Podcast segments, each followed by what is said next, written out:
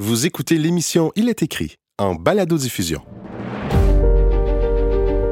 Il est écrit, c'est un autre regard sur le monde et nous-mêmes à la lumière des pages de la Bible. Bonne écoute. Quand on entend parler du jour du sabbat, du Shabbat hébreu, on pense tout de suite aux fidèles du judaïsme qui se retrouvent chaque samedi à la synagogue. Mais saviez-vous que le Shabbat est aussi vécu par de nombreux chrétiens qui voient un signe particulier de leur attachement envers Dieu et envers le Christ Bonjour à tous et bienvenue dans Il est écrit. Aujourd'hui, je retrouve avec plaisir un, un invité que j'ai régulièrement dans notre émission. Je veux parler du pasteur Paul Scalier. Bonjour Paul. Bonjour Rémi. Alors aujourd'hui, on se retrouve pour parler, on l'a fait déjà il y a quelque temps, pour parler à nouveau euh, du, du, jour du repos, du jour du sabbat, mais dans une perspective différente. Euh, ce, ce, jour du repos, on, le, on en parle, ou plutôt le septième jour béni, on en parle déjà dans le livre de la Genèse, mmh.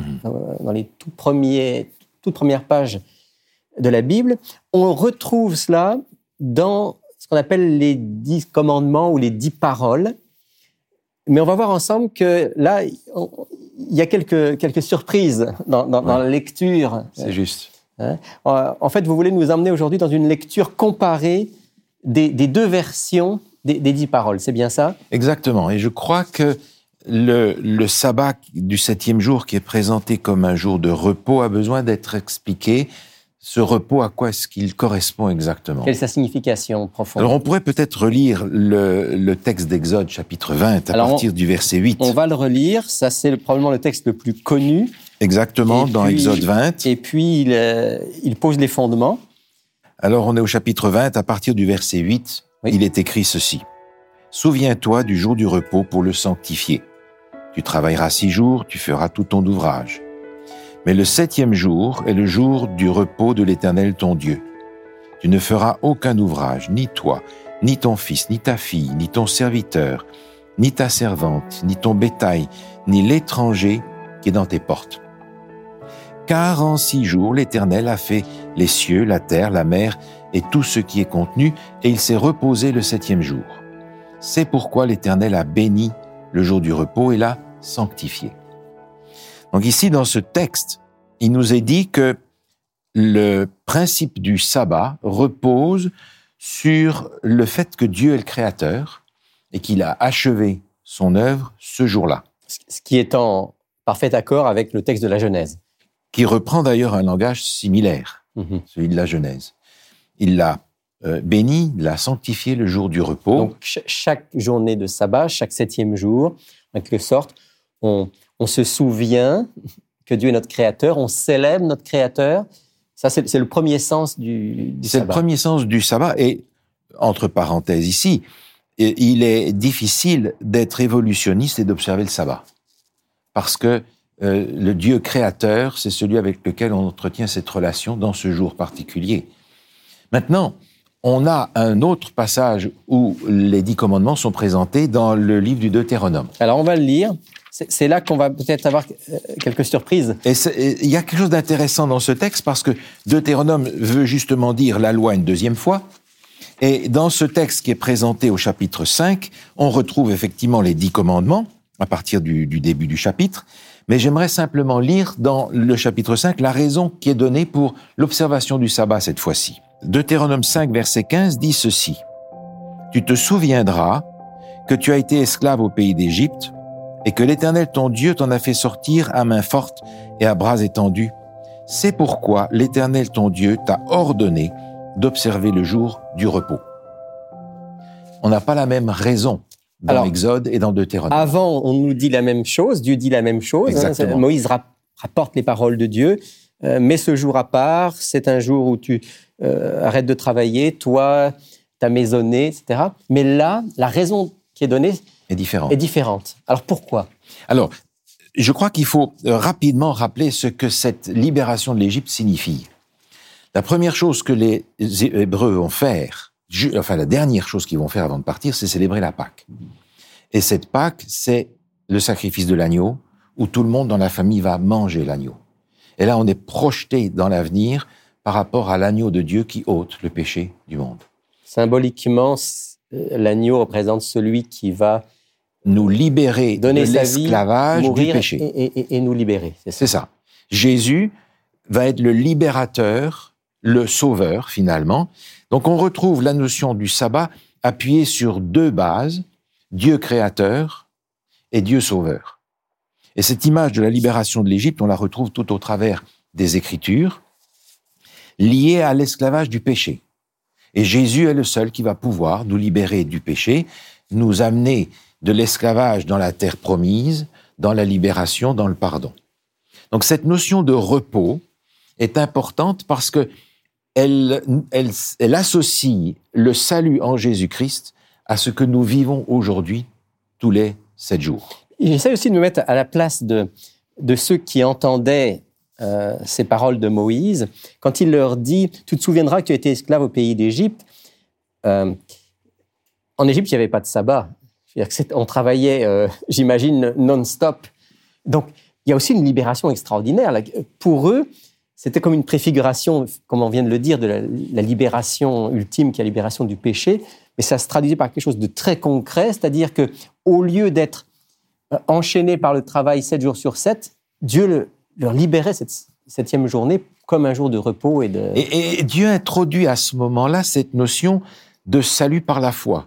Tu vas être sauvé par moi, et en mémorial de ce salut, repose-toi. Mhm.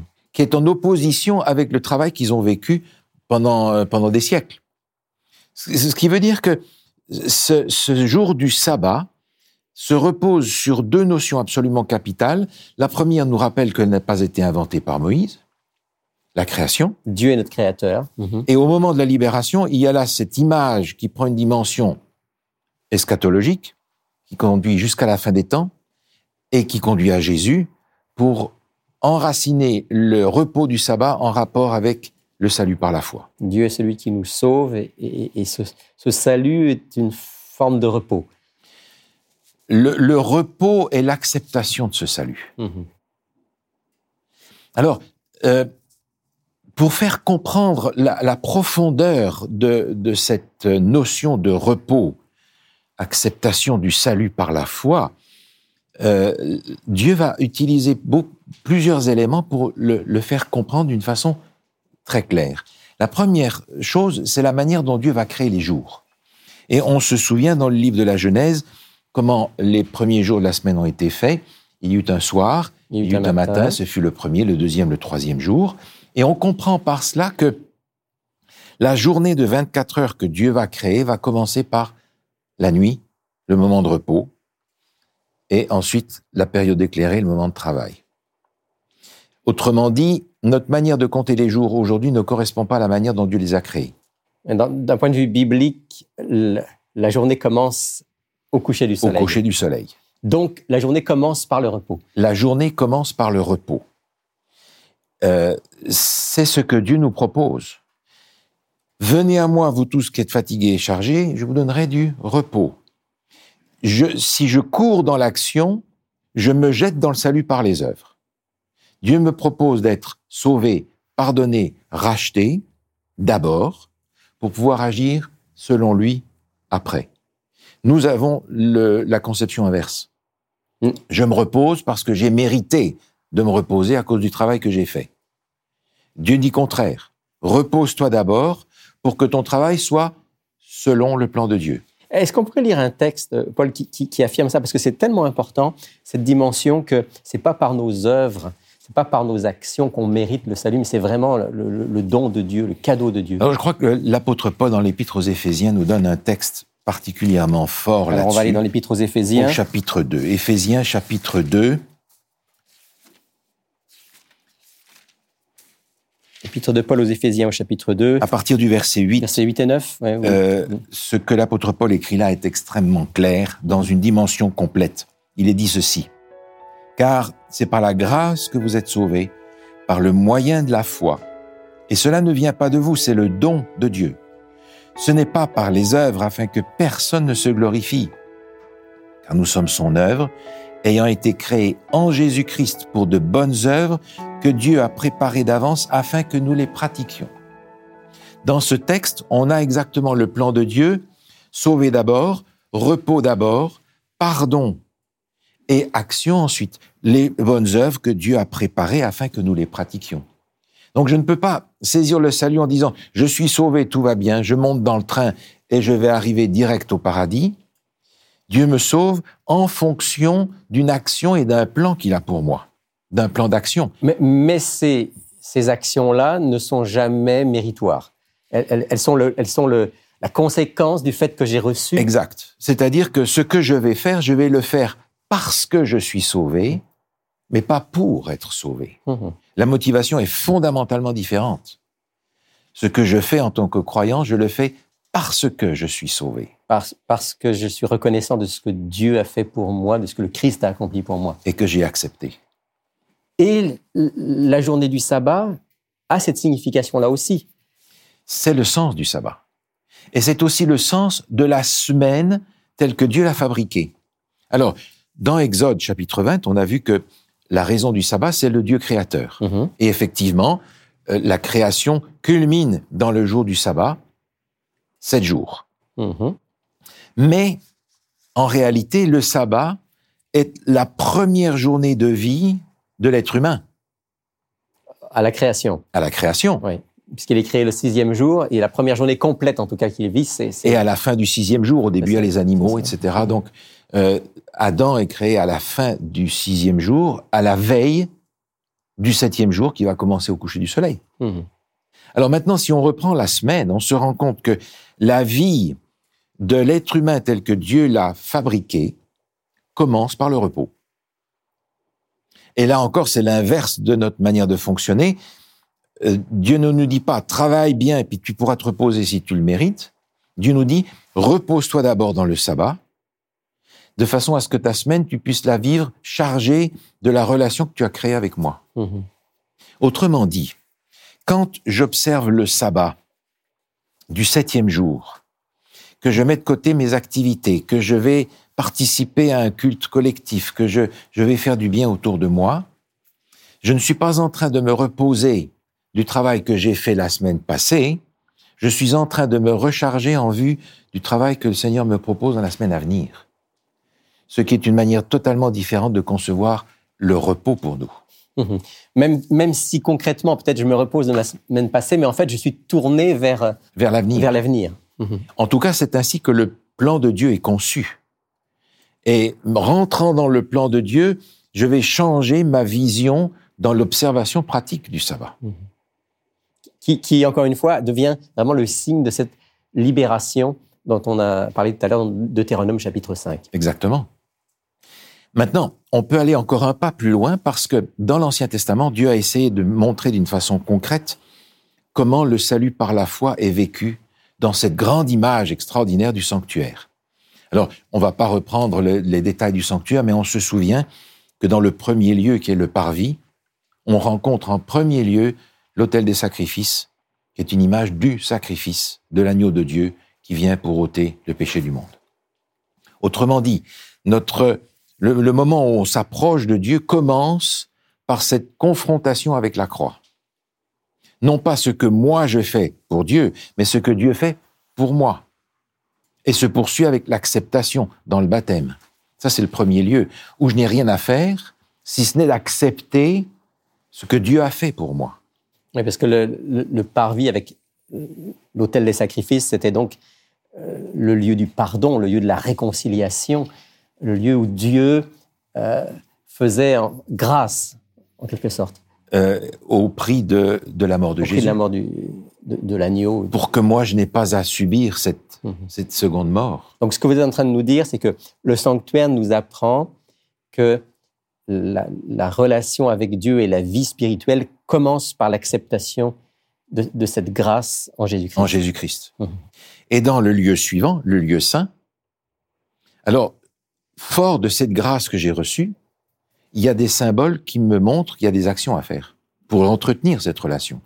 Les pains, la parole de Dieu, la nourriture spirituelle, l'autel des parfums, la prière, le contact avec Dieu, le chandelier qui est euh, allumé par l'huile du Saint-Esprit. Comment est-ce que moi je peux être la lumière par l'huile qui est en moi, par le Saint-Esprit, et c'est de cette façon-là que je peux servir les autres. On a donc dans le lieu saint des choses à faire parce que on a reçu le salut en Jésus-Christ dans le parvis. Encore une fois, le sanctuaire est fait, repos d'abord en Jésus-Christ et action ensuite. De sorte que l'action soit une action parce que je suis sauvé et pas pour être sauvé. Autrement dit, le, le plan du salut pour nous accorder la vie que nous avons perdue par le péché. Elle va coûter le sacrifice de Jésus et c'est la première chose que le Seigneur veut m'offrir. Je suis appelé à accepter ce salut, à le vivre et à m'en réjouir parce que par ce salut, je suis libéré du péché de la condamnation. Maintenant, Dieu me dit, on va travailler ensemble.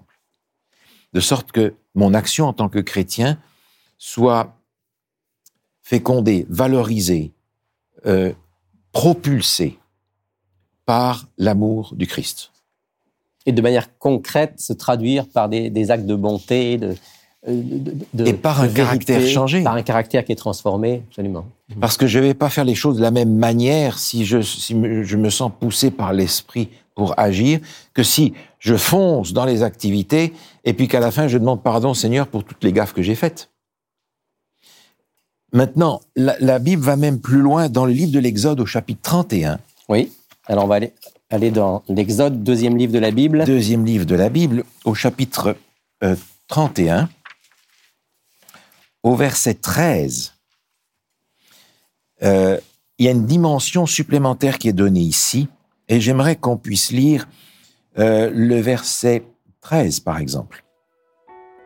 Parle aux enfants d'Israël et dis-leur, vous ne manquerez pas d'observer mes sabbats, car ce sera entre moi et vous et parmi vos descendants un signe auquel on connaîtra que je suis l'Éternel qui vous sanctifie. Et au verset 17, la même notion est reprise. Ce sera entre moi et les enfants d'Israël un signe qui devra durer à perpétuité, car en six jours l'Éternel a fait les cieux et la terre, et le septième jour il a cessé son œuvre il se reposait. Alors, ce qui est nouveau dans ce qu'on vient de lire, c'est la notion du, du jour du repos, du sabbat comme un signe le jour du sabbat est un signe. Mhm. Et on est en train ici de réaliser que observer le sabbat du septième jour, c'est un signe extérieur par lequel je reconnais que Jésus m'a sauvé et que j'ai accepté ce salut offert par Dieu en Jésus-Christ. Parce que il me donne d'abord le repos avant de m'inviter à l'action avec lui. Le sabbat est par conséquent un signe, quelque chose qui se voit, quelque chose d'extérieur, quelque chose de vécu. Et là, je me sens interpellé en tant que croyant aujourd'hui parce que si d'un côté j'accepte Jésus comme mon sauveur personnel, si j'accepte que Jésus ait payé le prix pour que je puisse être sauvé de la mort, il va falloir que j'accepte aussi de porter le signe de ça. Et ce signe de l'alliance avec Christ ressemble à ce que je porte ici. On appelle ça une alliance parce que c'est le signe d'une alliance entre moi et ma femme. Le sabbat représente un peu ce signe-là. Est-ce que j'ai le courage de porter ce signe-là si je suis pleinement heureux dans mon mariage? Si je l'enlève, je peux me poser des questions. Et aujourd'hui, je ne peux pas me considérer comme un chrétien conséquent si d'un côté, je dis j'ai accepté Jésus comme mon sauveur et que je porte le signe d'une tradition humaine qui n'est pas en rapport avec le salut par la foi, là j'ai un défi à, résoudre. Donc cette, cette journée du, repos du, septième jour qu'on trouve dans la Bible, c'est vraiment un, signe, une manière concrète euh, devant Dieu et, devant euh, tous ceux qui nous entourent de dire je, je crois dans ce Dieu créateur d'abord, oui. et je crois aussi dans un Dieu qui est sauveur à travers Jésus-Christ. J'ai reçu cela dans, ma vie. Il m'a apporté euh, la paix, le pardon, la joie. Et, et je veux ce jour-là me reposer en lui, prendre des forces pour vivre. Ce n'est pas un salut que j'ai besoin d'acheter par tout ce que je vais faire.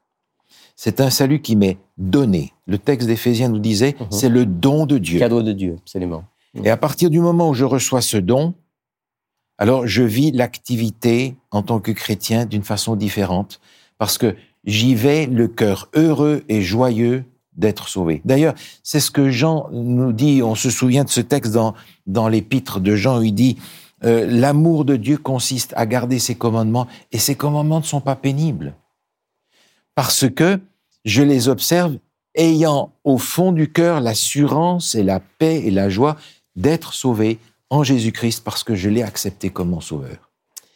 Merci Paul euh, d'avoir euh, partagé avec nous cette, cette belle vision du jour du repos, du sabbat, comme un, un jour de, libération, un, jour, un signe du salut. Et je propose de terminer ensemble par la prière pour que Dieu fasse pénétrer cela dans notre cœur et dans notre vécu de chaque semaine. Éternel notre Dieu, nous voulons à nouveau te louer et te remercier de ce que tu as fait en Jésus-Christ pour que nous puissions être sauvés et avoir aujourd'hui l'assurance d'être pardonnés, d'être sauvés. Nous attendons son retour avec impatience. Mais entre-temps, Seigneur, tu nous proposes de vivre fièrement ce signe du salut par la foi en Jésus, qui est le repos du sabbat du septième jour. Donne-nous la grâce, Seigneur, de nous réjouir de ce salut, de nous réjouir de vivre ce septième jour en communion avec toi et de marcher dans tes plans à 100%. Exauce notre prière, nous te le demandons, au nom de Jésus, le Maître du sabbat. Amen. Amen.